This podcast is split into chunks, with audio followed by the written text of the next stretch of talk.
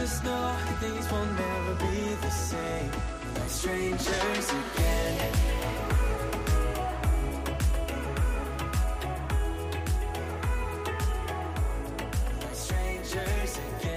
Und ich bin schreiend weg. Maris nicht mal in der Nähe, den konnte ich nicht mal. Der war nicht mal ansatzweise da. Der ist da irgendwo rumgekrochen zwischen den ganzen ähm, Dünen und hat die Pinguine gesucht und war auf Spurensuche. Ich konnte nicht mehr. Ich bin um mein Leben gerannt. Ich hatte so eine Angst wirklich wie schon lange nicht mehr. Ich habe gedacht, nee, das kannst du nicht machen. Das kannst du hier nicht machen.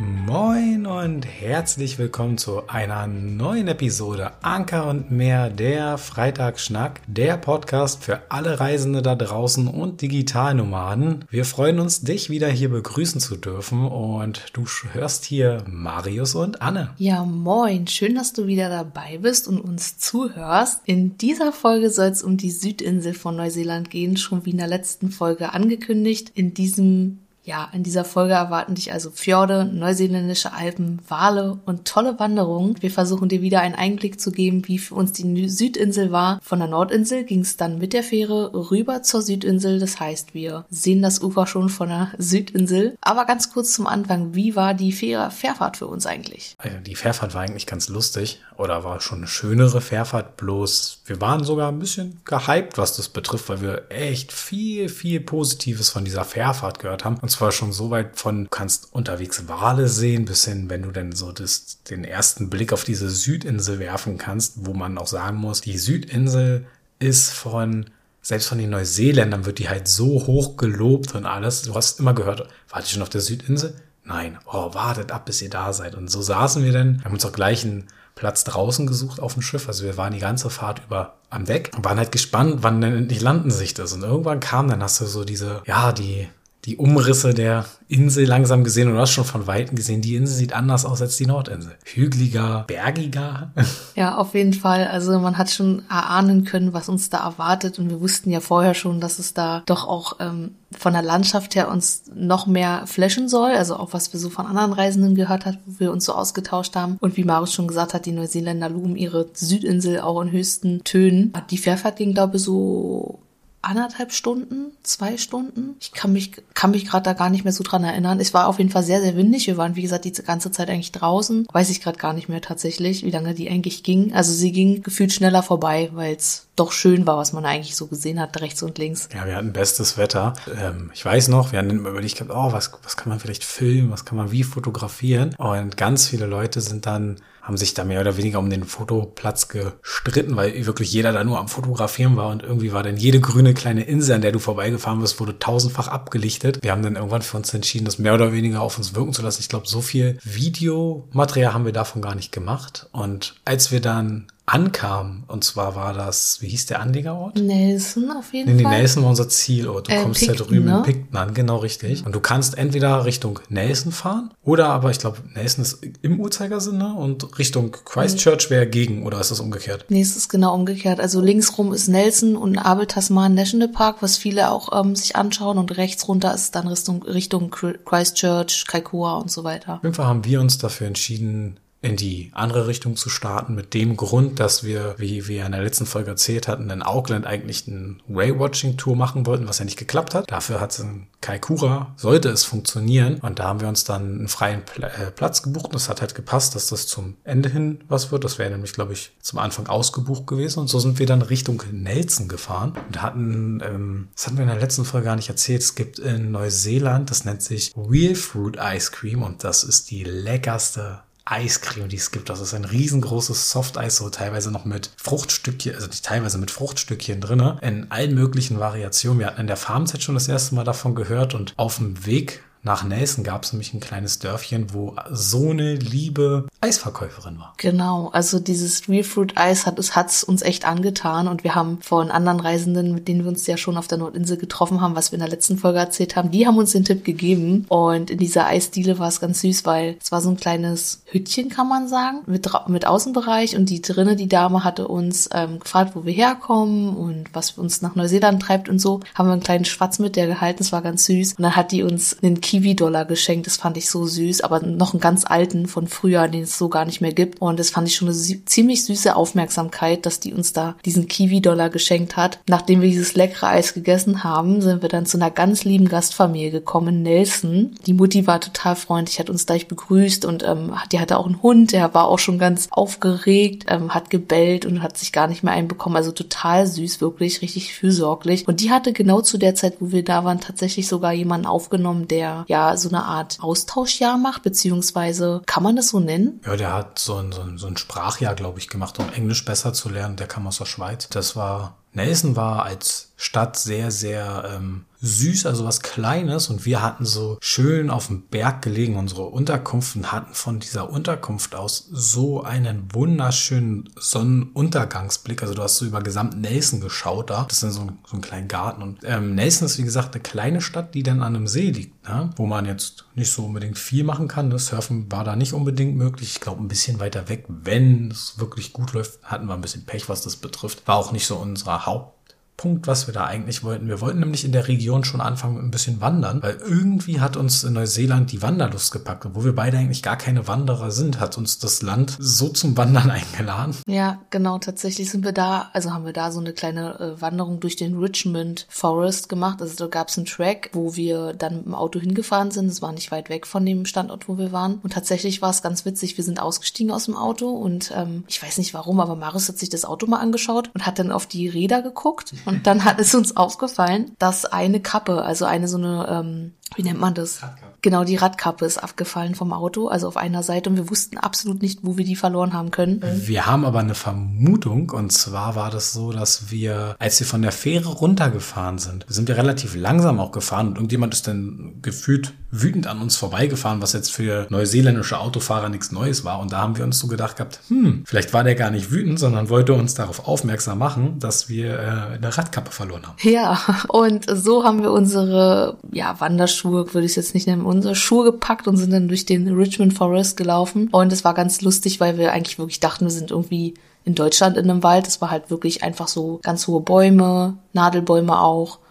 Und dann kam so eine richtig schöne lange Treppe, darunter der Fluss, der so lang lief. Du hast also den Fluss gehört, auch schon von weitem. Dann kamen wir irgendwann an einem Punkt, wo der Weg gesperrt war, beziehungsweise nee, da kam noch eine Wanderin auf uns zu, die gesagt hat, wollt ihr weiterlaufen? Und wir so, ja, ja, der Weg ist gesperrt, da könnt ihr nicht lang. Durch die Unwetter war es nämlich so, dass ähm, es ja Erdrutsche gab und dadurch ziemlich viel kaputt war oder halt eben nicht begehbar war, weil es dann noch nicht aufgeräumt war. Wir hatten schon davor ein kleines Hindernis gehabt, was wir umgehen mussten, was okay war. Ohne Wanderschuh ein bisschen ärgerlich, aber ging. Ja, dann kamen wir, hat, wurde uns halt ein Warnhinweis gegeben, du, da geht's nicht weiter. Und wir sind dann trotzdem ein Stück noch rangelaufen und das war dann nämlich so, dass da, wo wir dann ankamen, ein Fluss war und eigentlich ging da mal, ich glaube, entweder eine Brücke rüber oder aber so eine, so eine Verbindung einfach, dass man rüberkam und die war halt weg, weil die weggekracht ist. Das hieß für uns, wir müssen durch den Fluss watscheln und dann irgendwie hochklettern. Und jetzt haben wir gesagt gehabt, ey, wir, wir waren in Indonesien, wir waren im Dschungel und sind da weiß ich wie wo lange äh, oder auch der eine Wasserfall in Java, wo man weiß ich was für abenteuerliche Kletterpassagen hatte. Dann haben wir gesagt, komm, das kleine Wegchen da hoch, das schaffen wir schon, dann gucken wir mal, was dahinter ist. So bin ich dann vorge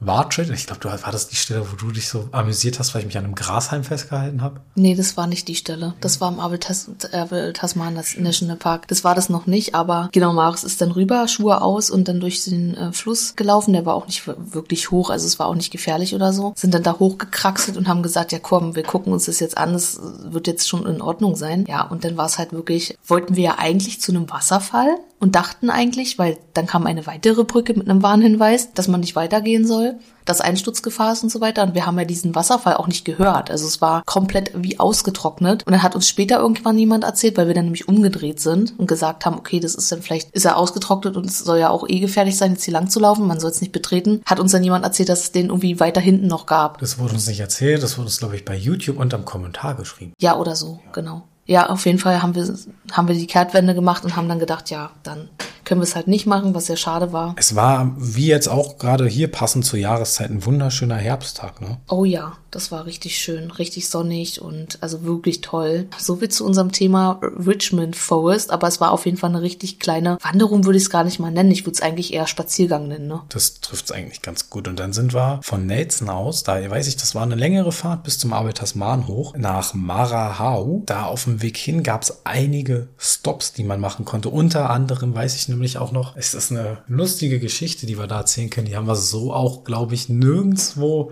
erzählt. Und zwar auf dem Weg dorthin kommt man am Split Apple vorbei. Also das ist ein Stein, der sieht aus wie ein aufgeschnittener Apfel. Und an dem Anreisetag zum Abel Tasman hatten wir mit dem Wetter nicht gerade, also es war nicht richtig gutes Wetter, es war aber auch nicht richtig schlecht. Also man hat ein paar schöne Buchten gehabt und so, wo man halten konnte. Zu dem ähm, Split Apple konnte man runterlaufen. Da war für uns klar, wir wollen unbedingt die Drohne da fliegen lassen. Einfach um nochmal ein besseres Bild zu bekommen. Mm, der Regen hat dann noch ein bisschen aufgehört. Wir haben die Drohne fertig gemacht. Ich weiß noch, du bist noch mit der GoPro rumgelaufen und hast so den ganzen Strand abgeklappert, während ich dann geflogen bin. Und dann haben wir nochmal eine Pause oder wir haben sie zurückgeholt, weil es angefangen hat zu regnen. Und dann haben wir sie nochmal hochgeschossen. Bei der Mavic Air 2 ist es so, dass man äh, einen Sportmodus drin hat und gerade am Anfang, also noch in, in, Deutschland, war ich sehr vorsichtig, was das Fliegen betrifft. Und umso länger die Reise ging, umso, umso mutiger wirst du beim Fliegen auch. Aber du vergisst dann eventuell auch Sachen. An dem Tag war es so, dass wir wieder hoch sind und ich habe das Akku bis zur Grenze ausgenutzt gehabt und wollte sie dann schnell zurückholen, war aber noch im Sportmodus, drückt diesen Hebel nach vorne durch und hab die Drohne volles Brett mit voller Kraft fast gegen eine, äh, gegen eine Felswand geschossen, die bei uns stand. Ich habe noch gerade zurückziehen können, aber sie ist trotzdem voll raufgeknallt, aber ein bisschen abgebremst. Wir hatten Glück, die ist bis heute noch funktionstüchtig. Ich musste alle vier Propeller zwar austauschen, aber der Rest war noch, hat einen leichten Kratzer und eine Bruchstelle, aber sie fliegt und funktioniert einwandfrei. Aber ja, das war ein Schreck. Gott sei Dank ging's gut. Daher ähm, immer dran denken, wenn du Drohne fliegst, Du musst auch stoppen. ich glaube, Marius hat vergessen, dass es einen Bremsweg gibt und äh, dass äh, das nicht gut ist, wenn man dann zu spät abbremst. Und das war einfach so ein bisschen der Fehler. Ich glaube, das Glück war, dass er nicht volle Kanne gegengeflogen ist, sondern schon vorher abgebremst hat. Aber wie gesagt, diese Bremsbeschleunigung war dann halt zu spät. Wir hatten erst wirklich richtig Angst, dass die komplett im Arsch ist, aber wir hatten auch irgendwie Glück. Aber dieses, diesen aufgeschnittenen Apfel werde ich so schnell auch nicht vergessen. Es war ziemlich cool, weil wir waren auch, ja, würde ich schon sagen, fast alleine unten am Strand. Kajakfahrer, du kannst da auch Kajak fahren und dir den von näherem angucken oder auch Bootstouren machen. Uns hat die Drohne natürlich wunderbare Dienste geleistet, um den auch von anderen Perspektiven zu sehen. Das hat dann auch sogar ein bisschen geregnet, kann ich mich erinnern. Wir hatten die Regenjacke auch an. Ich glaube, dadurch mussten wir uns auch immer mal ein bisschen beeilen, weil wir immer gucken mussten, wie ist jetzt das Wetter, können wir sie jetzt hochschicken oder nicht, weil wenn es regnet, kannst du es natürlich nicht machen. Naja, das war unser Drohnen-Fail, aber ja, Abel Tasman National Park. Du kannst ja da unglaublich viel machen. Du kannst Mountainbiken, wandern, Wassertaxis nehmen auf den ganzen Strecken zum Wandern. Du kannst mehrere Tage fahren, kannst kajaken, ganz, ganz, wirklich ganz, ganz viele Möglichkeiten. Wir haben uns aber für drei Nächte, glaube ich, auf den Campingplatz gepackt und haben gesagt, von da aus, lass uns doch Wanderungen machen. Genau, wir haben, glaube ich, noch bewusst einen Arbeitstag mit reingeplant gehabt und haben dann gesagt, wie du meintest, lass Wanderung machen. Das Lustige ist, dass diese, was heißt lustig, die Wassertaxis sind unheimlich teuer. Die haben, glaube ich, wenn mich nicht alles täuscht, One-Way 48 Dollar pro Person gekostet. Ne? Wir haben uns dann dagegen entschieden und haben gesagt, gab, nö, wir hatten uns per Maps noch rausgeguckt, die Cleopatra-Pools so nannte sich das. Da düsen wir hin oder da, was heißt düsen, laufen wir hin. Sah auch eigentlich okay aus. Was wir nicht, oder ich weiß gar nicht, ob wir es im Vorfeld wussten, dass uns da 26 Kilometer Wandern erwartet. Ich glaube, so richtig bewusst war uns das tatsächlich nicht. Und wir sind in der letzten Folge gesagt, der Abel Tasman, äh, nee, Quatsch, der Tongariro National Park äh, war eine der wenigen Wanderungen, wo wir uns wirklich darauf vorbereitet haben. Beim Abel Tasman waren wir gar nicht darauf vorbereitet. Wir hatten, ich glaube, gerade so noch was zu essen bei, ein bisschen, aber nicht viel und äh, ein bisschen was zu trinken und sind dann halt losgegangen gelaufen bei bestem Wetter. Also man konnte wirklich nicht klagen. Es war strahlend blauer Himmel und du bist eigentlich fast die ganze Zeit, wenn du von der Stelle aus in den Nationalpark gehst, läufst du halt so ein bisschen durch den Wald, ne? Aber immer am Strand lang und am Meer. Du hast so wunderschöne Aussichten und alleine schon kurz bevor du in diesen Wald kommst, hast du so eine, wenn Ebbe ist,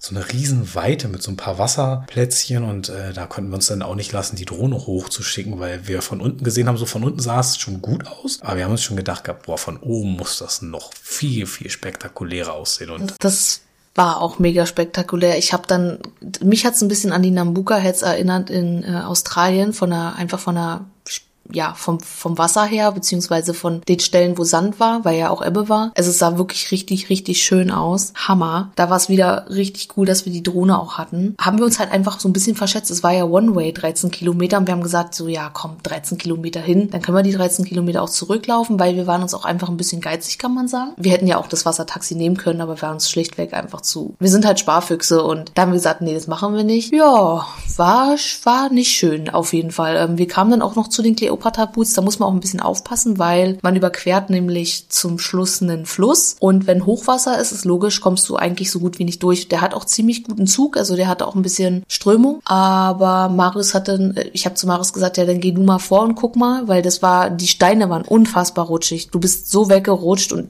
ihr müsst euch vorstellen, ich habe zu Marius gesagt, okay, komm, ich bleib hier sitzen und warte und ähm, werde in der Zeit mal, ich glaube, wir hatten sogar Cornflakes zu dem Zeitpunkt, weil diese Reisnips, wir hatten in Neuseeland so eine Reisnipsmacke. Ich bleib hier sitzen, ich esse was und du sagst mal, wie es ist, rüberzukommen. Und ich habe aber auch schon gesehen, es ist nicht so einfach. Er hat ganz schön zu kämpfen und rutscht weg. Und da gab es nämlich diesen, diese eine Situation. Er hat sich dann mittendrin, also mitten auf dem Fluss, weil der Zug so krass war und weil es auch immer tiefer wurde, weil es ging immer mehr Richtung Flut, hat er sich an so einem Grashalm festgehalten und ich habe mich nicht mehr einbekommen. Ich habe das dann aufgenommen, also wie er rüberläuft, einfach um es zu filmen für, ich glaube, das war für Instagram, auch für YouTube und ich habe wirklich ich konnte nicht mehr. Ich habe Tränen gelacht und eigentlich war es überhaupt nicht witzig so, weil es wirklich verdammt rutschig war. Und dann war Maris irgendwie bei den Cleopatra Pools dann auch alleine und hat sich das angeguckt. War okay, ne, war jetzt nicht so krass spektakuläres. Waren halt so kleine Pools, wo man ein bisschen flanieren, äh, nicht flanieren, Sonnenbaden konnte. Da lag auch ein Pärchen, was sich da gesund hat. Dann kam nämlich auch Wanderer mir entgegen, wo ich saß ja da immer noch an derselben Stelle. Mich hat übrigens ein Huhn belästigt, was die ganze Zeit an meine Cornflakes wollte.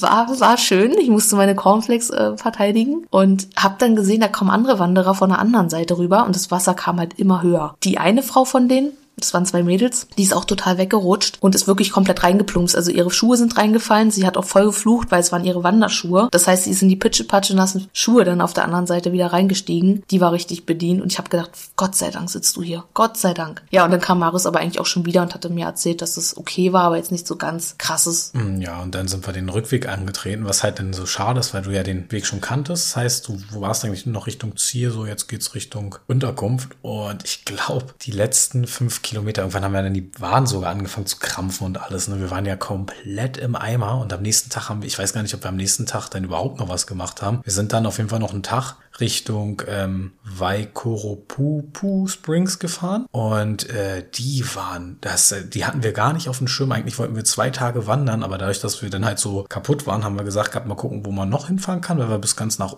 oben zum National Park nicht kommen. Sind wir dann halt mit dem Auto ein bisschen gefahren. Das ist so eine heilige Quelle, heilige Städte auch von den Maoris. Ja, das ist so ein ganz, ganz mini Track kann man sagen, äh, nicht Track, aber so ein, so ein kleiner Rundweg, der ganz einfach zu meistern ist. Und aber das Wasser, ey, ey, ey, das sah so, so schön aus. Und zwar war das so, dass man dann da halt so ein bisschen durch die Natur gelaufen ist die sowieso immer schön aussah, gerade in Neuseeland. Ne? Und äh, das Wasser, ich weiß gar nicht, kann ich das beschreiben? Das war durchsichtig, also egal wo du an diesem See standest, du konntest aufs, also bis auf den Grund gucken. Äh, die Algen, die drinnen waren im Wasser, waren so wunderschön in verschiedenen Farben, rot, orange geschimmert und so ein glasklares blaues Wasser, dass du am liebsten eigentlich mit dem Körper einfach reingesprungen wärst. Wir haben dann auch eine Zeit lang noch gesessen, haben so ein bisschen die Aussicht genossen, bevor wir dann wieder zum Auto sind. Ja, genau. Also das war, das war schon ziemlich cool. Wir hatten es irgendwann mal ähm, schon auf dem, auf irgendeinem Weg haben wir schon mal an so einen Quellen gehalten. Ich weiß gerade nicht mehr wo, aber da ähm, war es dann nochmal so, dass wir so einen kleinen Rundweg gegangen sind. Und wie Marius schon sagt, also das waren Farben, das ist unfassbar. Das sah ein bisschen aus wie ein Aquarium, fand ich. Also wie ein wirklich gut gepflegtes Aquarium. Da hat eigentlich nur noch gefehlt, dass jetzt da irgendwie, weiß ich nicht, eine Meerjungfrau rauskommt oder so, ist da war wunderschön. Also schon wirklich noch nie so was krasses gesehen. Generell hattest du auf diesem Weg ganz viele Spots, äh, wo du mal aussteigen konntest und so ein bisschen einen kleinen Weg laufen konntest und eine wunderschöne Aussicht genießen konntest. Daher war das generell ein sehr, sehr schöner Tag auch. Die Nacht sollte aber noch was für uns bereithalten, womit wir beide zu diesem Zeitpunkt noch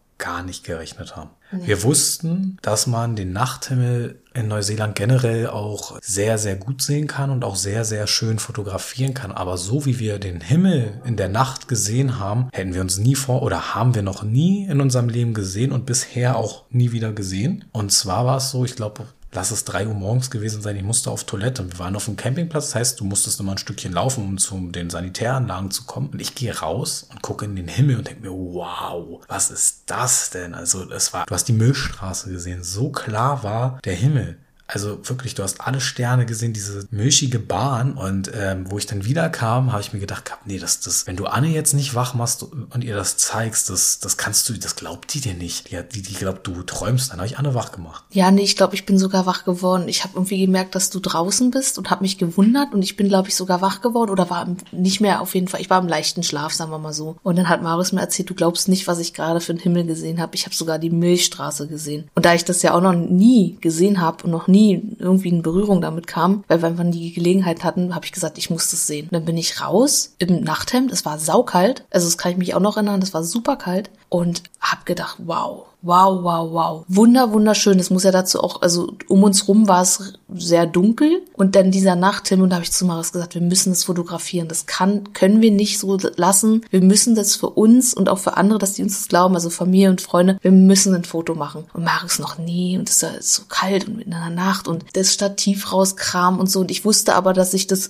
relativ griffbereit hatte und habe zu ihm gesagt, komm, ist egal, ich hole jetzt alles, ich hole uns das Stativ und ich hole jetzt, ähm, ich hole jetzt die Kamera und Genau, wir haben uns dann nämlich geeinigt, weil ich wusste, wie man Langzeit belichtet. Und das war was, wo Anne jetzt nicht oder nee, nicht so die Erfahrung drin hast. Dann haben wir gesagt gehabt, meinte Anne, ey, wenn ich das ganze Kamerazeug rausbuddel, dann übernimmst du die Fotografie und dann sind wir quitt. Da habe ich gesagt, ja, okay, komm, machen wir. Und dann haben wir ein wunderschönes Foto geschossen vom Nachthimmel. Wir haben schon so richtig Lust auch auf Nachtfotografie bekommen, so in Zukunft mal gucken, was sich da gibt. Es muss halt das gegeben werden. Ich weiß nicht, ob ihr schon mal davon gehört habt. Es gibt ja sowas wie Lichtverschmutzung und das hast du zum Beispiel in Berlin. Ist es halt sehr schwer oder glaube ich gar nicht möglich, so Nachthimmel zu sehen, weil halt permanent Licht an ist. Das heißt, du das ist nie so dunkel, dass du so eine schöne Sicht auch drauf hast. Ne? Wir hatten schon Vergangenheit mal mit dem Thema Lichtverschmutzung und alles beschäftigt. Und dann zu sehen, wie das aussehen kann, wenn das einfach nicht vorhanden ist, ist einfach, was die Natur generell jedes Mal zeigt und zaubert, ist einfach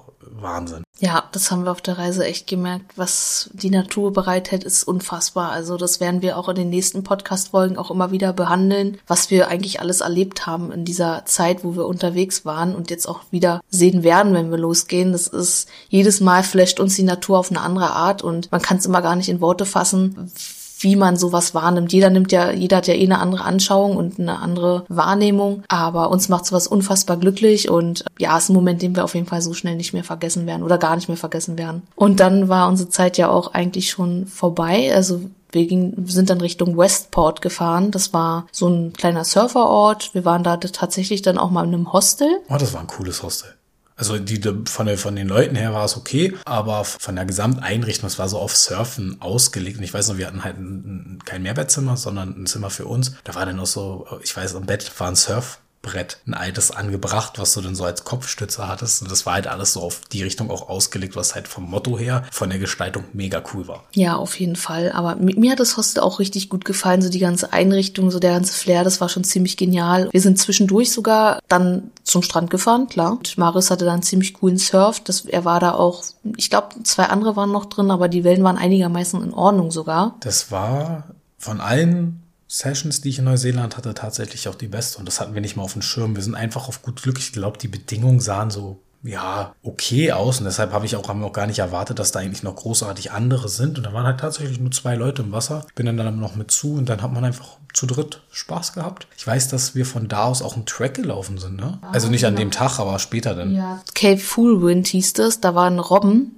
also auch wieder eine Robbenkolonie, wo man von oben dann auch die Robben beobachten konnte. Da waren wir ein bisschen laufen, konnte man auch zu einem Leuchtturm laufen, da sind wir auch noch hingegangen. Der Weg war so lala, also der war immer mal auf und ab und ich weiß, es war ziemlich warm an dem Tag und Sandfliegen waren auch, glaube ich, auch wieder unterwegs. Ich bin mir gerade nicht sicher, aber ich glaube ja. Ich glaube, uns hat's auch gerade gebissen. Ähm, man, kann schon unfassbar schöne Sachen sehen, vor allem alles auch auf einmal. Dann bist du da surfen und um die Ecke gebogen, das waren vielleicht fünf Minuten mit dem Auto entfernt, kannst du auf einmal Robben sehen. Das war schon schon, das ist in Neuseeland so unfassbar krass einfach und auch so generell an der Küste lang zu fahren war genau das, was wir eigentlich von Australien erwartet haben. Was in Australien leider ein bisschen doch weg blieb. Da ist man mehr auf Straße gefahren und hat nichts gesehen. Leider, leider, ja. Das lag aber, glaube ich, auch ein bisschen an der Ostküste oder auch vielleicht den Weg. Wobei wir sind relativ nah in Küstennähe gefahren und waren ja deshalb auch immer australienmäßig betrachtet auf sehr teuren Campingplätzen unterwegs. Darum soll es ja nicht in Neuseeland gehen.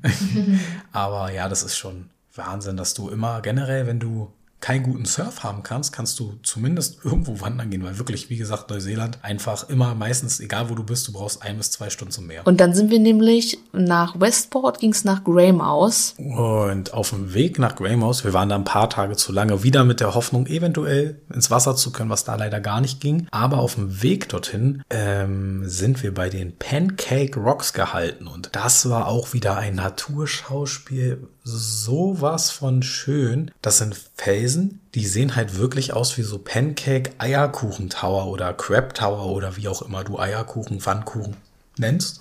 da kommt man dann halt auch, man läuft so ein bisschen durch, ich glaube, eher mehr steinig, ne? Und dann hast du hier und da so ein paar ein, kannst du das Meer schon durchfließen sehen und dann gehst du immer weiter Richtung Meer. Und dann kommen irgendwann diese Pancake Rocks, wo halt das Wasser, also wo du diese Massen an Wasser auch siehst und wir kamen aus dem Staunen gar nicht mehr raus, weil das so atemberaubend aussah, wie das Wasser da durchgeschossen ist und äh, denn die Farben der Steine, das Grün der, des, des Mooses, die einfach wow. Und ähm, ich weiß noch, da haben wir noch ein anderes, eine, eine, ein deutsches Pärchen, glaube ich, getroffen, die genauso einfach nur mit funkelnden Augen und gar nicht sich satt sehen konnten und einfach überall alles fotografiert haben. Ja, das, was Marius meinte, mit diesen, da gab es immer so Einbuchtungen und äh, unter anderem an der einen Stelle des Blue Hole, da ist so ein Loch in der Mitte oder unten im Felsen und da schießt das Wasser auch äh, richtig doll durch. Und diese, wir haben auch manchmal so richtig mitgefeuert und mitgefiebert und haben gesagt, wow, jetzt kommt die nächste Welle. Und es kam da teilweise Brocken rein. Es war eine Wahnsinn, was da für Wuchten durch diese Winde und auch Wasser formen sich halt diese Steine. Und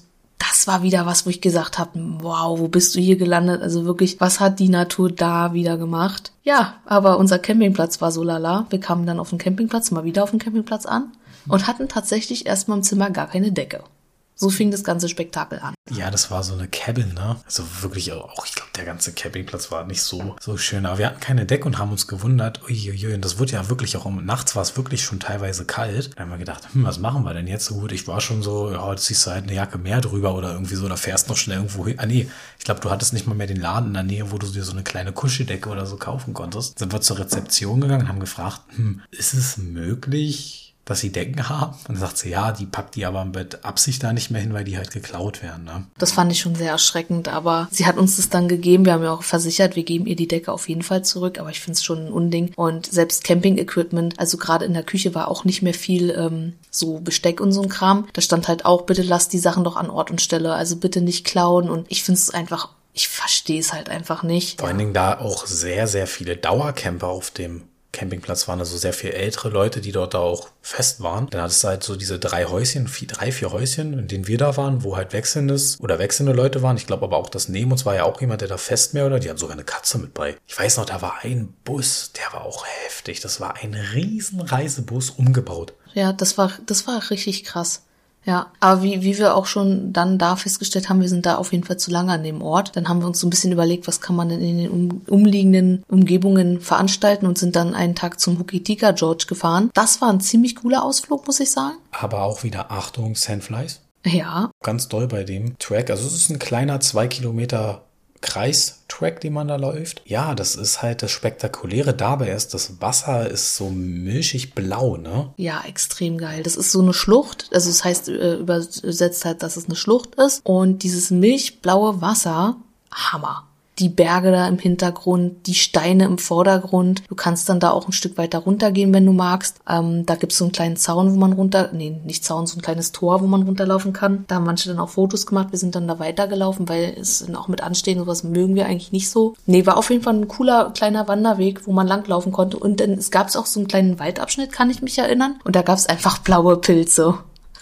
Stimmt. So, so strahlend blaue Pilze waren das. Ja, es sah richtig so richtig giftig und böse aus und aber irgendwie hat es da auch hingepasst und auf jeden Fall ein Ort, den wir auch auf jeden Fall empfehlen können. Und das machen, glaube ich, auch alle, die da irgendwie in Neuseeland auf der Südinsel sind, diesen kleinen Track dazu gehen. Generell gibt's rund um Greymouse auch noch so eine, ähm, ja, jetzt bei uns in Berliner Nähe gibt's das in Brandenburg in Templin, so eine Westernstadt. Sowas haben sie da tatsächlich auch, ist aber vom Eintritt ein bisschen teuer. Und da wir es von Berlin kannten und na, hier besser war von dem, was es angeboten wurde und preiswerter, haben wir es da nicht gemacht. Wollten wir noch woanders hinfahren, wo wir mit, nicht mit dem 4, also da hätte man 4x4-Wagen gebraucht. Ging dann leider auch nicht nicht. Genau, also es geht hauptsächlich darum, dass man Goldminen ähm, alte Goldminen auch, äh, das ist sogar, glaube ich, eine alte Goldminenstadt gewesen. Und dadurch kannst, hast du da eben diese Orte. Ja, weil Neuseeland auch einen Goldrausch hatte. Ne? Genauso wie Australien gab es das halt auch in Neuseeland. Und auf dem Weg waren wir auch vorher noch an so einer kleinen Bucht gewesen, wo früher ganz, ganz viel Gold aus dem Wasser geholt worden ist. Ne? Und ja, dann waren wir tatsächlich wir hatten schönes Wetter die Tage. Was hätten wir, leider Gottes hatten wir das alles vorgebucht gehabt, sonst hätten wir, wären wir einen Tag früher weggefahren, wären bei bestem Wetter losgefahren, weil es sollte die längste Fahrt auf uns warten, die wir hätten antreten können. Ja, wir hatten halt einfach Pech. Also wir sind dann von Greymouse nach Wanaka runtergefahren und auf diesem Weg hätte man einen wunderschönen Ausblick gehabt auf die Gletscher, auf den Franz Josef und Fox Glacier. Glacier. Auf jeden Fall hatten wir das Pech und es hat in Strömen geregnet, den ganzen Tag. Aber so heftig, dass wir, also der ganze, also viele sagen auch, dieser Weg ist einfach, einfach der Weg ist schon so unfassbar schön. Wir haben auch, glaube ich, den Fox Glacier versucht anzufahren. Hat leider nicht funktioniert, weil es so neblig und diesig war, dass man einfach nichts gesehen hat. Wir haben immer ähm, auf dem Weg runter nach Wanaka sieht man dann auch manchmal ganz oft aus den, aus den Gebirgen die Wasserfälle runterfallen. Ähm, und die hat Anne teilweise manchmal durchblitzen sehen, aber wir hatten halt wirklich, wirklich Pech und es hat den ganzen Tag und die ganze Strecke geregnet und ja, leider haben wir da, da war das Glück nicht auf unserer Seite, was okay ist. Man kann ja auch nicht alles haben, ne? Ja, aber es war schon sehr traurig und ich kann mich erinnern, wir haben dann kurz eine Pause gemacht, weil es wirklich eine sehr lange Fahrt war und Marius mal kurz eine Pause brauchte. Da sind wir dann kurz an so einem See gehalten, der sich dann auch wieder am Wasser spiegelt und eigentlich auch die Gletscher sich da drin spiegeln. Was hat sich gespiegelt? Ja, der Himmel, also Wolken. Und wir sind dann kurz auf den Parkplatz gefahren und da hat Marius dann auch mal ein bisschen gesehen, was ich meinte mit diesen Wasserfällen, die da aus den ähm, Bergen kommen, diese kleinen, was ja eigentlich schön ist, ne, wenn du diese Strecke hast und es davor vielleicht geregnet hat, dass du sie dann so richtig schön runterfallen siehst. Aber in dem Moment war es halt einfach nur doof, weil es alles diesig war, komplett neblig war. Aber wie Maris schon meinte, manchmal ist das Glück nicht auf der, ja, ist das Glück halt auf der anderen Seite und dann war es halt so. Aber zum Ende unserer Reise sollten wir auch noch belohnt werden was das betrifft. Genau, wir sind dann Richtung Wanaka und hatten unsere Unterkunft nicht direkt in Wanaka, sondern am Lake Hawea. Auch ein wunderschöner See wieder. Die Unterkunft besser hätte sie nicht liegen können. Wir hatten abends diesen See komplett für uns alleine. Wenn wir dann da abends die Spaziergänge lang gemacht haben, perfekt. Wanaka ist unserer Südinsel Highlight. Wirklich, es ist so ein schöner Ort. Wir waren zwar auch schon auf Queensland mega gespannt, weil ja alle immer von Queensland. Queenstown. Äh, oh ja, Queenstown ähm, von Queenstown schwärmen. Ähm, aber vorher sollte für uns Wanaka kommen und wir waren Gott sei Dank auch ein paar Tage in Wanaka, weil wir vorhatten, da unter anderem den Royce Peak zu besteigen. Die wohl härteste Wanderung, die wir bis jetzt gemacht haben. Aber dazu kommen wir gleich, denn es gibt auch noch für die, die nicht unbedingt den Royce Peak gehen möchten, aber auch trotzdem mit einer sehr, sehr schönen Landschaft und einer Aussicht belohnt werden möchten, gibt's den Rocky Mountain Track. Der Rocky Mountain Track ist eine, ja, gibt's verschiedene Längen von 2,5 Kilometer angefangen bis 7 Kilometer kann man da verschiedene Lookouts abklappern und verschiedene Dinge sehen. Angefangen mit dem Diamond Lake, und ich glaube, ich weiß nicht, wie der, wie das gesamte oder wie der Wanderweg aussieht im Frühling, Sommer oder Winter. Wir hatten halt Glück. Wunderschöner Herbsttag. Die Farm des Herbstes kam halt komplett raus in allen gelb-orange-Tönen hat's da einfach geleuchtet und äh, die Sonne hat geschienen, hat durchs Blätterdach ist die gefallen. Es war einfach so, so unfassbar schön, da lang zu laufen. Am Anfang läuft man, man kann auch nur um diesen See laufen und wieder gehen, läuft man halt den See lang und dann geht's zum bisschen hoch und dann hast du schon so die erste Aussicht. Genau, da haben wir den, Ausblick auch genossen, haben uns mal umgeschaut und haben auf den Lake ähm, Wanaka, glaube ich, war es sogar, geguckt. Und dann geht's sogar noch ein Stück weiter hoch zum Rocky Mountain Viewpoint, aber wir wussten, okay, wir wollen nächsten Tag den Royce Peak gehen. Wir werden nur bis dahin gehen und dann gehen wir zurück. Das hat uns auch gereicht von der Aussicht. Und bevor wir aber von dem Royce Peak anfangen, wollte ich noch ganz kurz erzählen, wo wir eigentlich, also wir hatten eine kleine Hütte, in der wir geschlafen haben und das war auch so cool, weil wir einfach nach den vorigen Unterkünften richtig froh waren, mal wieder was richtig eigenes zu haben mit Bad und ja, Wohnzimmer und Kochen und so. Deswegen fand, fand ich die Hütte war so ein bisschen mein Highlight auch, kann man sagen Sonnenaufgang. War sehr romantisch. Abends am See wunderschönen Sonnenuntergang gehabt. In wirklich so rosa Tönen. Der, der Himmel, das war unfassbar. Da haben wir dann die Drohne auch mal wieder rausgeholt und haben ein bisschen Drohnen-Action gemacht. Ja, der Royce absoluter Hammer. Man rät einem, den eigentlich so zu machen, dass du zum Sonnenaufgang oben bist. Wir hatten aber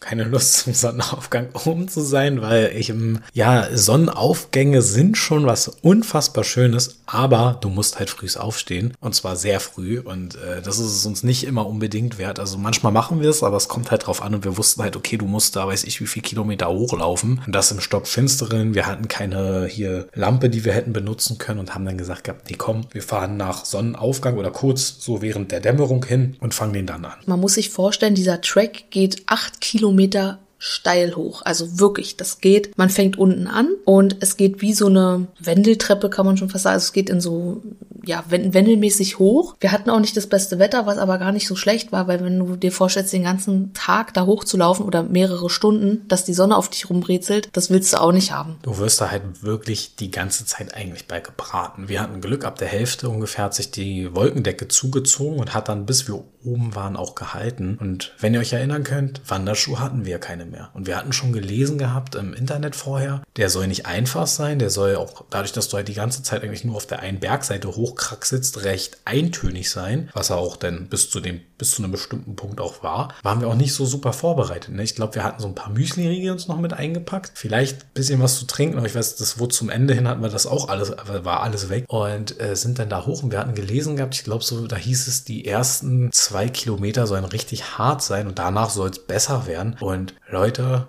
Spoilerwarnung, es wird nicht besser.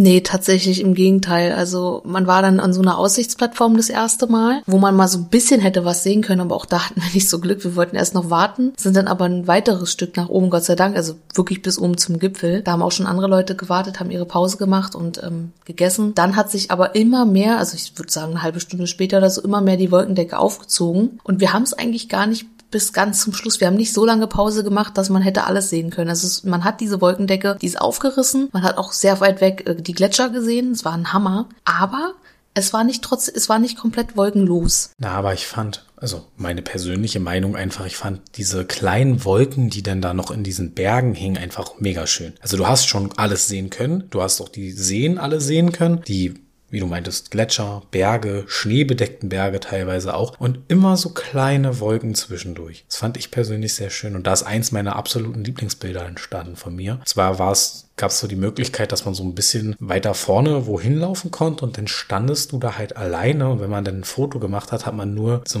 gesehen, wie klein du einfach bist und um dich rum diese Weite, die Seen, die, der, der leichte Nebel noch. Es ist so ein mystisches Bild geworden. Ich glaube, das haben wir gar nicht irgendwo, haben wir irgendwo geteilt? Nee, ne? Ich weiß es gerade gar nicht, aber es ist auf jeden Fall ein sehr cooles Foto geworden, ja, wie du da standest mit Kapuze auf und es war schon ziemlich genial. Also wir waren auch ziemlich durch. Wir hatten, wir waren echt mega durch. Wir haben auch schon ein bisschen länger Pause gemacht gemacht, aber als wir dann runtergegangen sind, kann ich mich nämlich erinnern, auf der, lass es wieder Hälfte der Strecke unten gewesen sein, auf diesem Aussichtspunkt, da waren dann, waren dann komplett alle Wolken weg. Und da haben wir so gedacht, eigentlich gut, dass wir, wo wir hochgelaufen sind, wo es so verdammt anstrengend ist, weil bergauf, bergauf, bergauf, dass es da nicht so krass war mit der Sonne. Die kam dann nämlich äh, mit voller Wucht runter, dann in dem Moment. Und dann ging es halt wieder diese acht Kilometer zurück nach unten. Und man muss sich ja überlegen, wenn man acht Kilometer immer bergauf geht, keine einzige gerade Strecke kommt. Die Waden und Beine sind wirklich ermüdet, die sind komplett kaputt. Und wenn man dann runterläuft, zittert eh schon alles und wenn man dann noch keine Wanderschuhe mehr hat, tun sogar auch die Zehe weh. Also wir waren wirklich, wir waren wirklich an einem Punkt, wo wir gesagt haben, wir können nicht mehr, wir sind fix und alle. Bin zum Schluss sogar noch weggeknickt, also nicht jetzt wegen den Steinen, sondern wegen tatsächlich, weil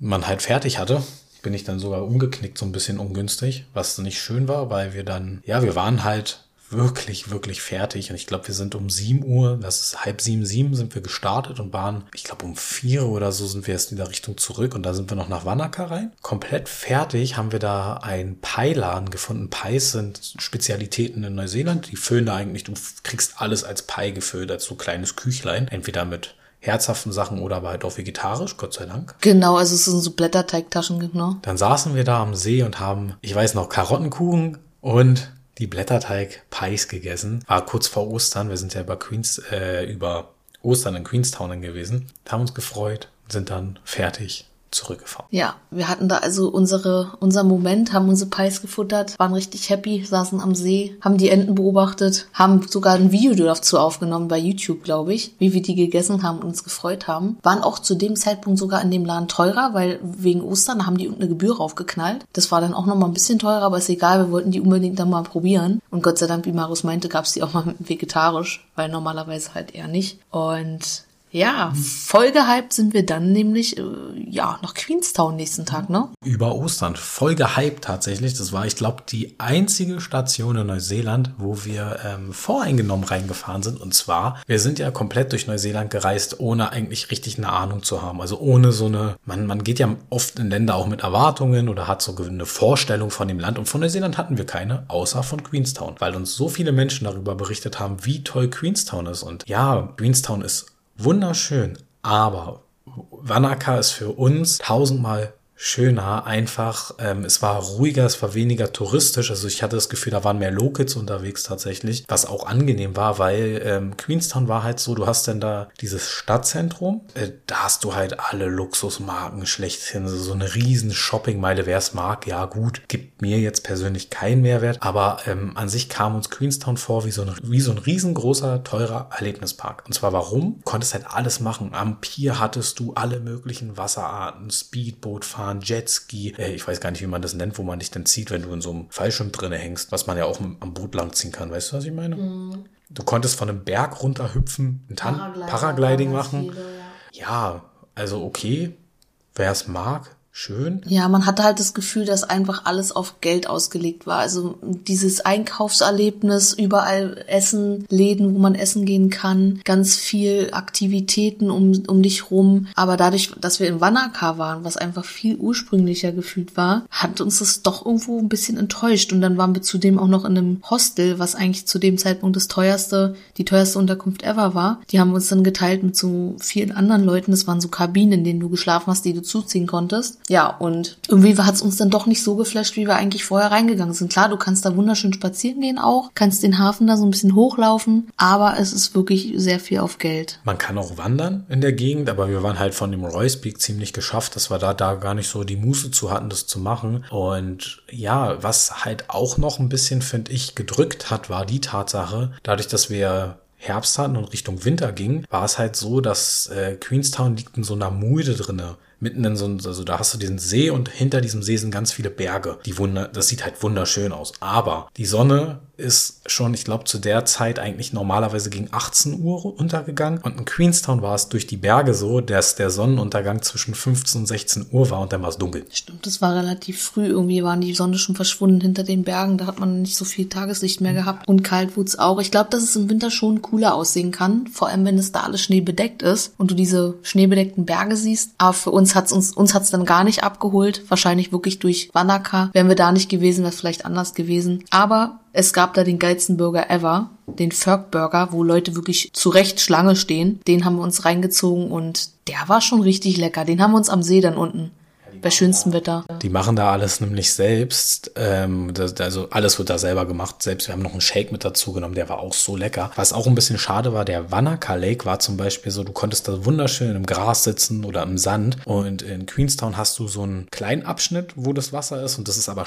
also steinig oder eine Mauer. Und dadurch, dass es halt nicht mehr so warm war, war das auch kalt. Aber der Burger, Leute, wenn ihr die Möglichkeit habt, wir haben uns halt, weil wir überlegt hatten, das zu machen und irgendjemand aus der Community hat uns geschrieben gehabt, ey, wenn ihr den Burger nicht gegessen habt, wart ihr nicht in Neuseeland. ich weiß nicht, ob die gesagt haben, nicht in Neuseeland oder nicht in Queenstown. Eins von beiden. Irgendwie so, aber auf jeden Fall ähm, zu Recht. Also das kann man wirklich zu Recht sagen und wir würden es tatsächlich auch so unterschreiben, dass man den auf jeden Fall gegessen haben muss. Ist zwar alles ein bisschen teurer und du musst auch wirklich lange anstehen, aber es lohnt sich und der Shake, den Marius gesagt hat mit diesem, zwar Salted Caramel oder so, mega gut. Richtig, richtig gut. Ja, und dann, äh, was soll ich sagen? Dann ging es nach Teanau, ne?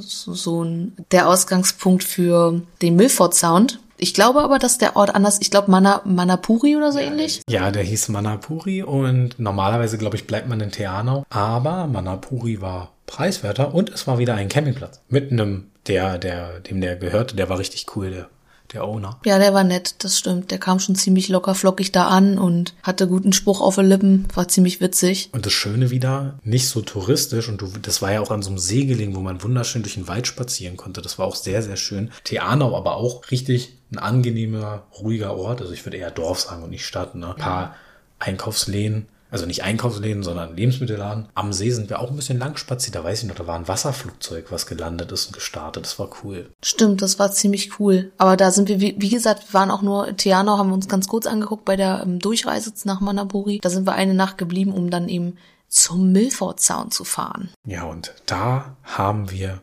so unfassbares Glück gehabt. Und zwar, Anna hat schon Tage vorher immer auf dem Wetterbericht geguckt und dachte, oh nein, oh nein, das soll regnen und alles. Und ich habe zu Anna dann immer gesagt gehabt, Anne, wir sind in einer Bergregion. Da kannst du den Wetterbericht nehmen und irgendwo hinpacken, wo du nicht brauchst. Weil meistens in der Bergregion ist es ja so, das schwankt sehr stark das Wetter. Aber der Tag war gekommen, unserer Ausflug zum Milford Sound. Und es sollte regnen, regnen und noch mehr regnen. Als wir losgefahren sind, strömender Regen, Nebel, du hast nix gesehen. Ich weiß, Anne war schon, äh, war schon richtig traurig und ich habe gesagt, pass auf, das wird. als wir ankamen, also auf dem Weg dorthin hat sich immer mehr aufgeklärt und als wir ankamen, es war weg. Es war schönster Sonnenschein, leichte Schleierwolken und nix. So viel sei gesagt, die ganze Tour hat so zwei Stunden, glaube ich, gedauert. In diesen zwei Stunden gab es keinen Regen, alles war tutti und als wir wieder weggefahren sind, hat's geregnet.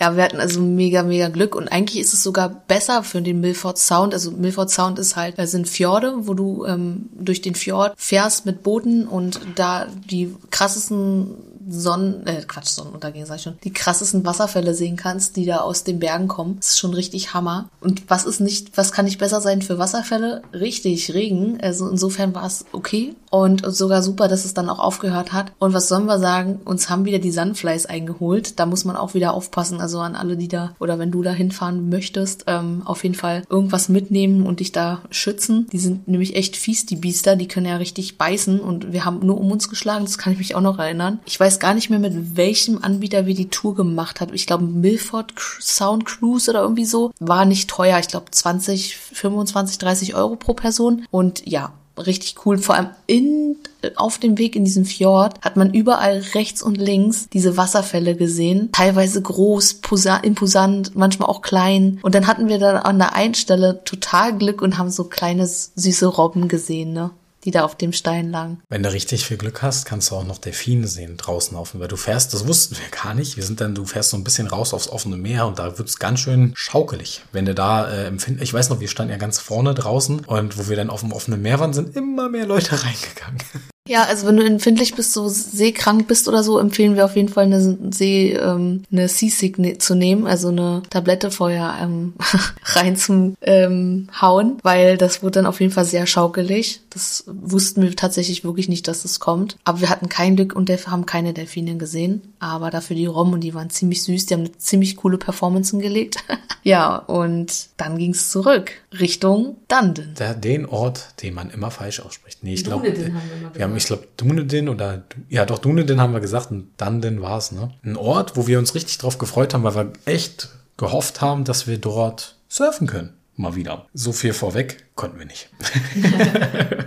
War leider wieder keine guten Bedingungen zu, dass es gepasst hätte oder die Wellen waren halt nicht passend dazu da. Aber ähm, wir waren auch ziemlich lange, ich glaube drei Tage. Der Ort an sich ist mega schön, also es ist eine kleine schöne Stadt, wo man ein bisschen rumschlendern kann. Aber so das, was drumherum ist, ist eigentlich viel schöner als die Stadt an sich. Da gibt's nämlich auch da fing es dann halt weiter an, dass wir auf der Suche nach Pinguinen waren. Wir wussten von, ich glaube, ein paar Tage vorher waren andere Leute da, die wir äh, auf Instagram gesehen haben, die dort am Sandfly Bay Track Pinguine gesehen haben. Und da waren wir voller Hoffnung, oh, endlich Pinguine sehen zu können. Sind dahin gefahren und haben erstmal einen ersten Dämpfer bekommen, weil der eigentliche Ausgangsort, der ist relativ ein, also der Track ist nicht schwer zu laufen, war aber leider gesperrt. Dadurch mussten wir einen riesen Umweg fahren und hatten dann auch einen sehr, sehr unangenehmen Wanderweg vor uns und ähm, am Ende bist du halt nur unten an einem Strand eigentlich und hoffst halt, dass du Pinguine siehst. Ja, das Problem war so ein bisschen bei dem Weg, dass der komplett, man muss sich das so vorstellen, als ob du den Weg runter zum Strand läufst. Es war komplett sandig, es war nur ein ganz kleiner Weg, nur ähm, ein Stück war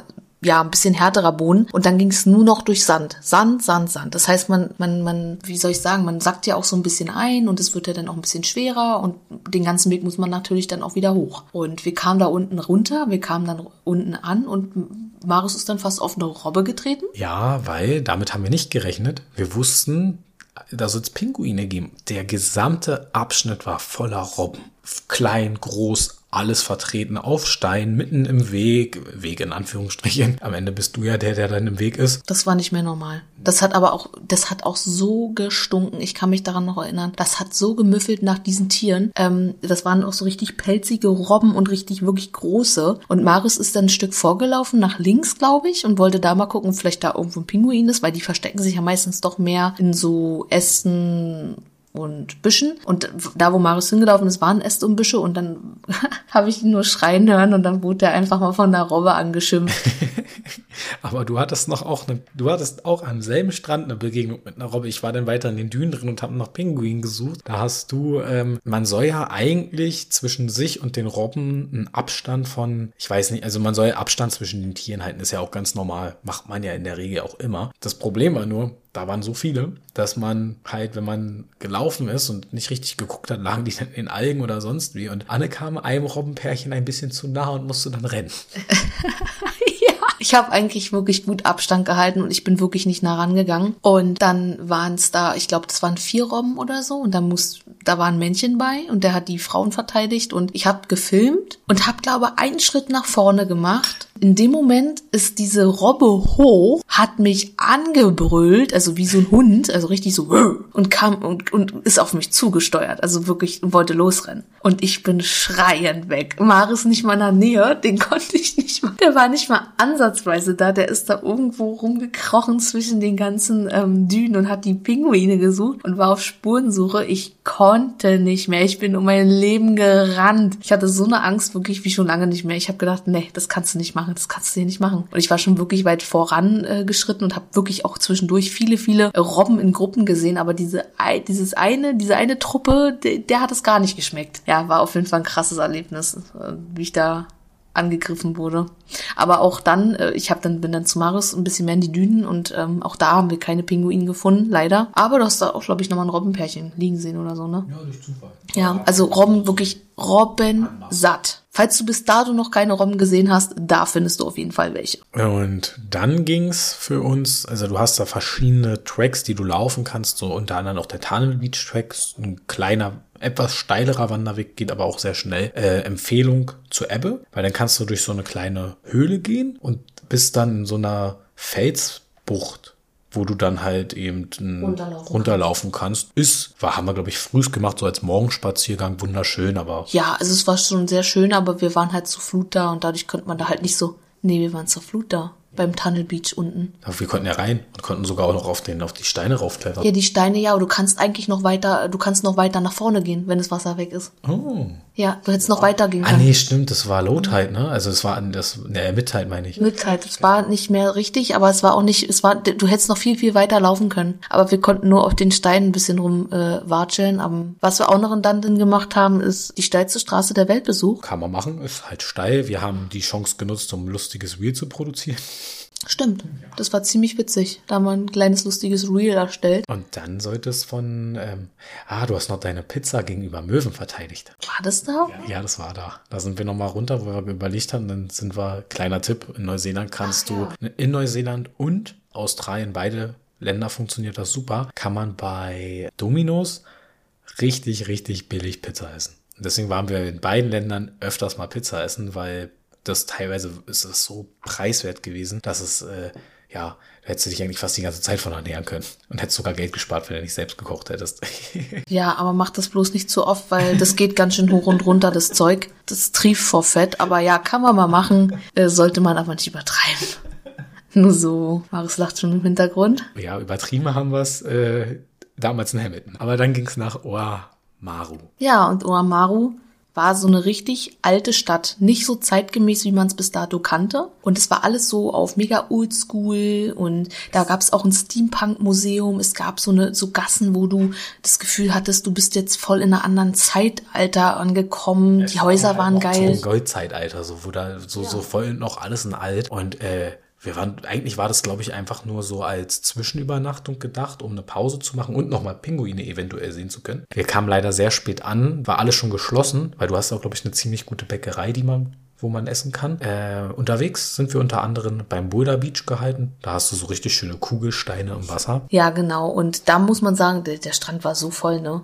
Der war so voll mit Touristen, das war ein Wahnsinn. Einfach nur wegen Steine im Wasser. Wir hatten Glück, es war noch nicht ganz Flut, aber es war auch nicht Ebbe. Dadurch waren wir ein bisschen mehr im Wasser drin mit den Kugeln oder Steinen. Da gibt's dann auch noch den Bushy Beach Track. Der Bushy Beach Track ist auch ein Ort, an dem man Pinguine sehen kann. Da sind wir dann auch noch rangehalten. Tatsächlich äh, hätten wir den Stopp nicht gemacht, hätten wir definitiv, wenn wir früher in Oamaru gewesen. Aber wir sind dann da auch raus und haben gedacht, okay, versuchen wir unser Glück. Und auch dort eine riesen Robbenkolonie, aber wirklich richtig, richtig viele. Und da hast du auch sehr viel Platz zwischen dir und den Robben. Und wir haben da, glaube ich, locker ein, zwei Stunden verbracht und haben einfach nur diese Robben beobachtet, wie die da rumgeklettert, also du glaubst gar nicht, ähm, die sind ja riesig und schwer und fett, wie die trotzdem da hochkommen und alles, es war äh, sehr, sehr atemberaubend. Da waren ganz, ganz viele Babyrobben auch. Ja, und auch da haben wir uns wieder erhofft, dass wir Pinguine echt sehen, weil wir hatten, glaube ich, sogar in den Rezensionen Bilder gesehen, die ähm, einen Tag vorher sogar da einen stehen sehen haben auf den Steinen und wir haben natürlich immer Ausschau gehalten, aber irgendwie hatten wir damit kein Glück und ja, dann blieb uns die Pinguinsuche da auch wieder verwehrt. Äh, wollte, sollte nicht sein, ist irgendwie komisch, weil viele von Reisenden, die davor da waren, haben irgendwie Pinguine gesehen, aber wir hatten irgendwie da nicht so Glück. Im Übrigen in Oamaru gibt's eine Pinguin-Show, kann man sagen. Wenn man da zur Dämmerung, glaube ich, ist, das eine teure Karte sich erwirbt, sind da Tribünen aufgebaut. Die Pinguine haben da so ihren, die kommen halt aus dem Wasser, laufen da lang. Das ist der normale Weg mehr oder weniger von denen und das wurde dann dort halt als Touristenattraktion so ein bisschen ähm, vermarktet. Da haben wir aber gesagt gehabt, nee, das wollen wir nicht unterstützen, das möchten wir nicht äh, so erleben. Wir möchten, wenn denn Pinguine halt, entweder sehen wir sie irgendwie durch Zufall, weil wir Glück haben, oder aber wir haben halt Pech gehabt, aber wir möchten nicht ähm, nur damit wir sagen können, wir haben Pinguine gesehen und so ähnliche Veranstaltungen besuchen. Das ist aber auch jedem selbst überlassen. Das ist halt nur unsere Meinung zu dem Thema. Von da aus ging es dann nach Tekapo nächsten Morgen. Ja.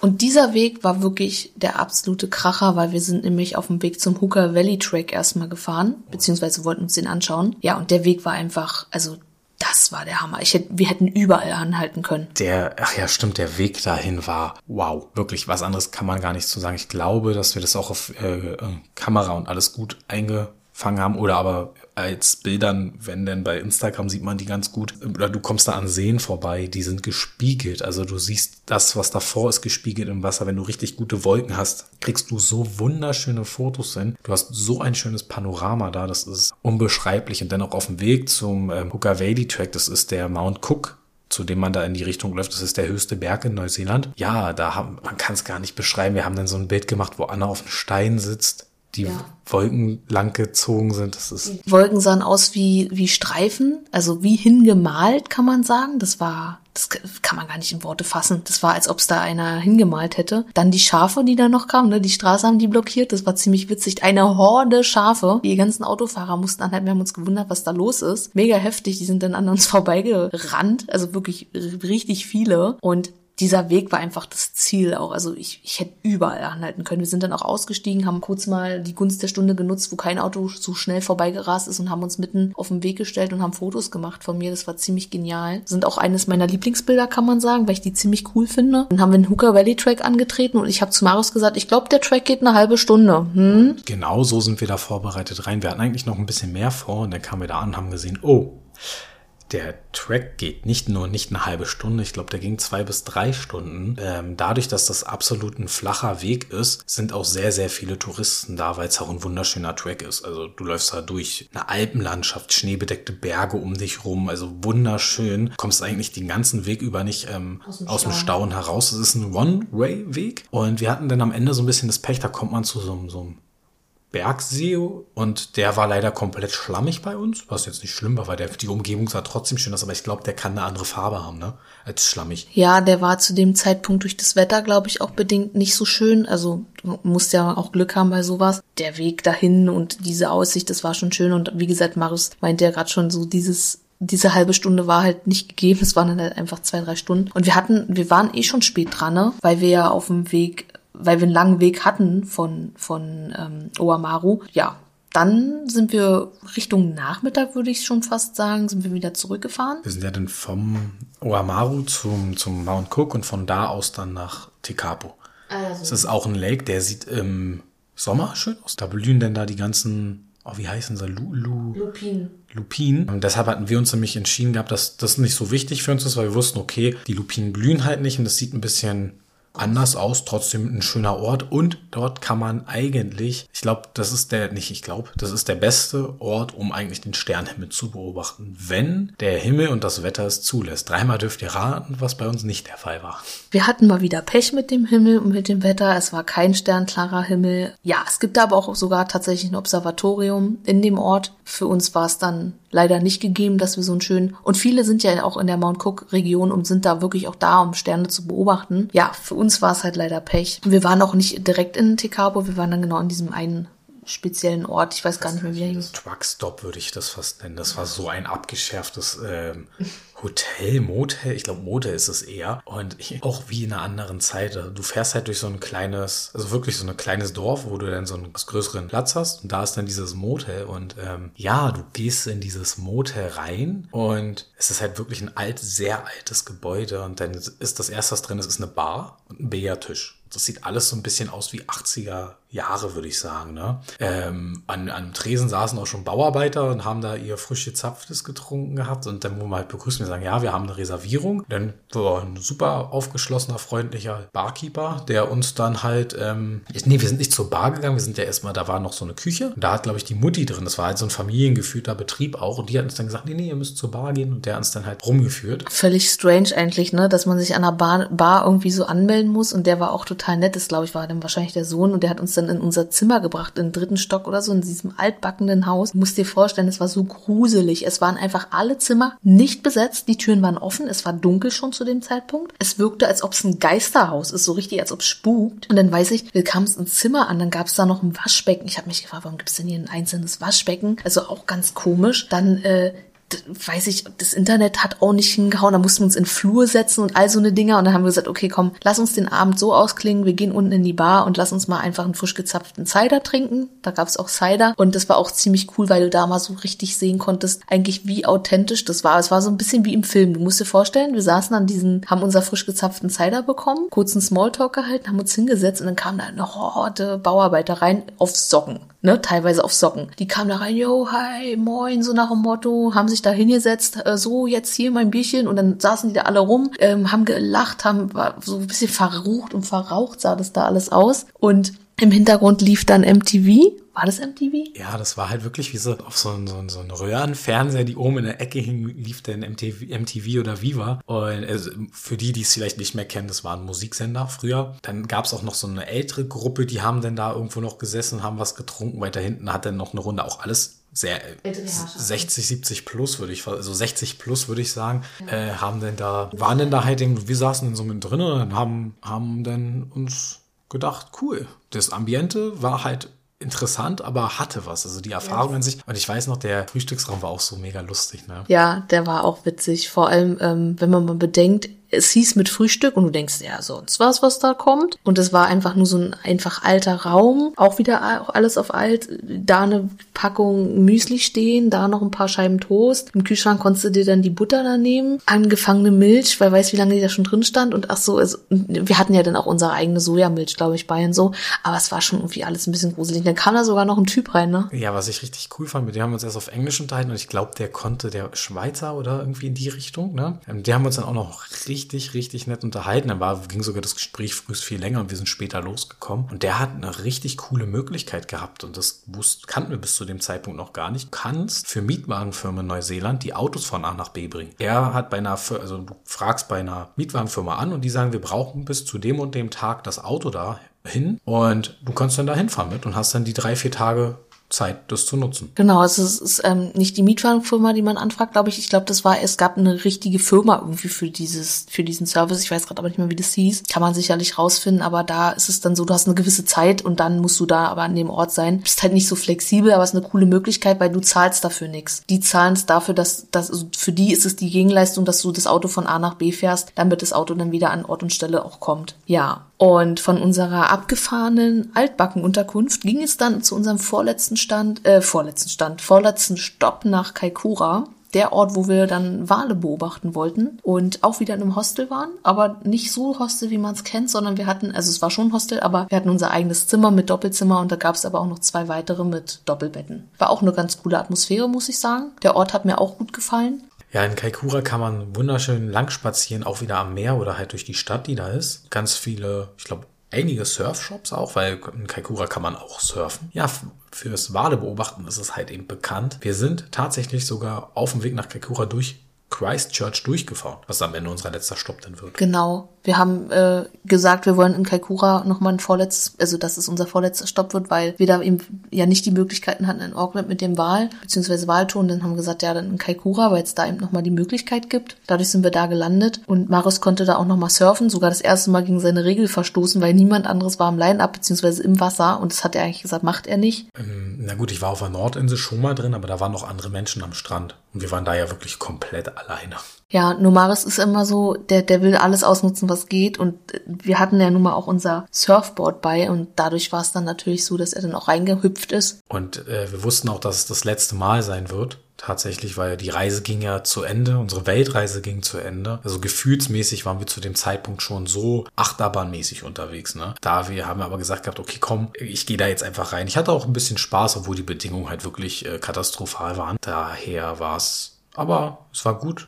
Und es war tatsächlich auch das letzte Mal für sehr, sehr lange Zeit, dass ich im Wasser war. Ich war seitdem auch nur noch einmal. Der Hauptgrund, warum wir aber da waren, war das Wale beobachten. Genau. Und wir haben dann die Wahltour gemacht. War kleines Unternehmen. Wir waren auch nicht viele auf dem Boot, würde ich sagen. Das war in Ordnung. Was ich cool fand, erstens, dass die nicht total nah an die Wale ranfallen. Das war uns sehr wichtig oder ist uns jedes Mal eigentlich wichtig. Und der andere Punkt ist, dass die ähm, mit so einem, ja, Hörer oder so unter Wasser gehorcht haben, wo die sind. Insofern konnten die dann auch zu dem Ort fahren. Wir haben tatsächlich einen Schwertwal gesehen, soweit ich mich erinnern kann, und ganz, ganz viele Dusky-Delfine zum Schluss. Und das war richtig geil. Das war fast noch besser als der Wal, weil der Wal hat sich, wie man es ja manchmal so kennt, ne, man ist gehypt und jetzt kommt der da rausgesprungen, wie man es so im, im Gedanken hat. Und dann ist es aber eigentlich nur so ein Pfff, zeigt er dir dann kurz deinen Rücken, weißt du, und das war's. Und so war's dann auch. Und dann war man so ein bisschen so, ja, man hat jetzt einen Wal gesehen, aber auch schade. Und mit Glück hätte man sogar einen Orca sehen können, haben wir natürlich nicht, aber aber hätte man auch sehen können, wäre uns ähm, sehr gelegen gekommen, weil wir sehr gerne nochmal Orcas sehen wollen. Aber zum Schluss dann diese Dusky-Delfine, ist das ganze Boot durchgedreht. Ja, weil die Dusky-Delfine sind ja sehr neugierig und die haben halt das, die hatten halt Spaß mit dem Boot. Das war so, also wir haben auch noch nie bisher, wir haben schon viele Delfine gesehen, aber so viele noch nicht. Mhm. Und das ist übrigens auch das Besondere gewesen, wenn du in Kaikoura surfen gehst, kann es immer mal passieren, dass du entweder Robben mit im Wasser hast oder aber sogar Delfine, was schon irgendwie ziemlich cool ist, wenn man mal so überlegt, du bist da mit einem Delfin oder einer Robbe im Wasser. Und ich hatte, während ich denn da äh, später surfen war, hatte ich zwar leider nicht das Glück, ein großes Tier zu sehen, aber mir ist ein kleiner Fisch übers Bord gehüpft. genau, richtig. Ja, ja, die Dusky-Delfine. Man kann tatsächlich da auch mit denen schwimmen ähm, also du kannst da richtig Touren machen, wo du morgens mit dem Wasser zusammen schwimmst, soll wohl okay sein, so von, von, wie sagt man, Bedingungen und Artenschutz und keine Ahnung, beziehungsweise vom Tierschutz soll es okay sein, aber ich würde es jetzt nicht machen wollen. Naja, machen einige bloß. Wir sind bei allem mittlerweile auch aus unserer Gesamterfahrung, die wir in Sachen Tiere und Reisen gemacht haben, eigentlich in der Regel, wenn Tiere als Attraktion angeboten werden, lassen wir die Finger von mittlerweile. Wir haben nur schlechte Erfahrungen gemacht. Man ist ja auch immer, oder wir sind auch eigentlich immer vorsichtig, gerade bei so Wahltun oder so, dass man da auch wirklich ein bisschen aufpasst einfach, weil wir wollen nicht, dass wir die, die Tiere in ihrer natürlichen Umgebung stören oder ja verschrecken oder wegscheuchen. Deswegen ist uns das eigentlich immer auch ganz wichtig, dass sowas dann nicht gemacht wird. Ja, es gibt halt ähm, Firmen, die jagen die Wale mit Speedboats, kann man eigentlich sagen. Das sind dann ganz viele Speedboats und die brettern, weiß ich, wie dicht an dieses Tier ran und stören und stressen es einfach nur. Bei uns war es halt so, das Boot stand halt, weiß ich, wie, das war halt dann, wenn du keine richtige Kamera oder ein Fernglas hattest, hast du halt eben nicht viel von dem Tier gehabt, ne? Aber halt so, dass du es nicht jagst oder dem Tier halt das Tier störst. Ja, und dann ging's von Kaikoura aus zurück nach Christchurch, unser letzter Stopp. Und zu Christchurch können wir leider gar nicht so viel sagen. Wir hatten nochmal einen schönen Spaziergang dort, weil, wie schon gesagt, mit unserem Kopf waren wir halt komplett beschäftigt. Einfach weil wir nichts wussten, wie, wie es weitergehen wird. Und die letzten Tage, wir waren, wie wird's nach Hause kommen? Und dazu wird's noch eine separate Folge geben, wie so dieses ganze nach Hause kommen mit behandeln wird, weil das unterschätzt man, glaube ich, wenn man zu so einer Reise geht und ein Jahr unterwegs ist, dass du dir auch Zeit fürs nach Hause kommen nehmen musst. Was wir wussten, also was wir schon geahnt haben, aber wir waren sehr, sehr viel mit uns beschäftigt zu dem Zeitpunkt und haben, mussten einiges ordnen, sag ich mal, wodurch wir dann halt Christchurch nicht so richtig erkunden konnten. Wir sind viel rumspaziert, ja, ähm, gut. Ich habe mir ein Tattoo stechen lassen. Ja, Maris hatte sich dann sein Souvenir nochmal mitnehmen lassen aus äh, Neuseeland, was übrigens auch zu den teuersten Ländern der Welt gehört, wenn man sich da tätowieren lässt. Da hatten wir auch so ein bisschen Verständigungsschwierigkeiten, beziehungsweise nicht Schwierigkeiten. Wir haben es falsch verstanden, weil die genuschelt haben, es war laut. Wir haben einen ganz anderen Preis verstanden, als es letztendlich gekostet hat. Hat ähm, tat nochmal ordentlich weh im Portemonnaie. Ähm, muss man vielleicht auch vorher wissen, dass es einfach wirklich zu den teuersten Ländern gehört. Aber letztendlich hat Maris das jetzt für sein Leben und er nimmt ja daraus auch eine Geschichte mit und für ihn hat es eine Bedeutung. Insofern ist man da jetzt auch nicht nachtragend, aber in dem Moment war er sehr geschockt und kam auch dementsprechend zum Auto und war kreidebleich und hat gesagt, ey, du glaubst es nicht, was das gekostet hat. Und ja, war nochmal so eine letzte